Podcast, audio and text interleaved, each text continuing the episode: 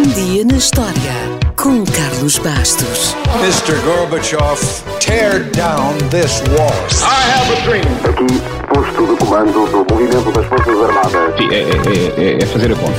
Houston, we have a problem. Yes, we can. And now for something completely different. A 17 de maio de 1792, 24 comerciantes criaram a Bolsa de Valores de Nova York, junto ao que é atualmente o número 70 de Wall Street. O nome da rua vem do século XVII, quando Nova York se chamava Nova Amsterdão e era uma cidade dominada pelos holandeses. Os holandeses construíram uma parede de madeira e lama nos limites da cidade que servia como muralha defensiva contra os ataques das tribos índias. Essa foi a principal função do muro durante anos, mas mais tarde serviu principalmente para evitar que os escravos fugissem.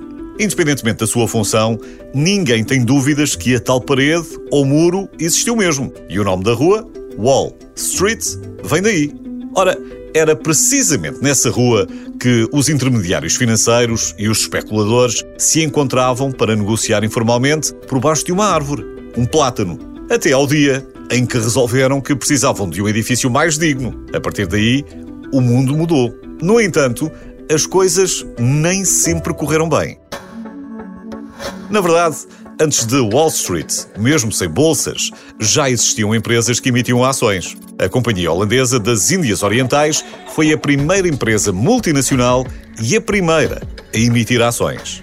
É verdade que os acionistas não tinham muita influência. A empresa era controlada pelos seus gestores, porém, os acionistas foram amplamente recompensados. Os dividendos anuais rondavam em média os 16% durante toda a primeira metade do século XVII. Nestas coisas de dinheiro, os holandeses, que tinham recebido os judeus portugueses de braços abertos, andaram sempre muito à frente. Só que nem tudo foi lucro. O primeiro crash também foi por culpa dos holandeses. Dos holandeses e das tulipas. As tulipas eram muito apreciadas e passaram a ser muito procuradas, o que levou, evidentemente, ao aumento dos preços. Com o passar dos anos, os preços aumentaram cada vez mais, tornando o comércio de bulbos de tulipas bastante lucrativo. Então, pessoas de todas as classes sociais vendiam casas, carroças, propriedades, enfim, tudo para investir em tulipas. E por volta de 1635 surgiram contratos de futuros para negociar os bulbos antes mesmo da colheita.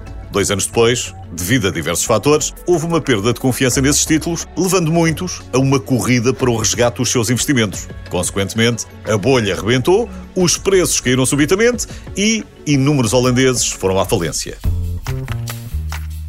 Depois disso, já tivemos muitas bolhas, desde o crash de 1929 até à queda do mercado imobiliário ou aos domínios.com. Também há azares, que arrasam qualquer empresa. Em 2005, um corretor inexperiente e um banco japonês tentou vender uma ação da Jcom por 640 mil ienes.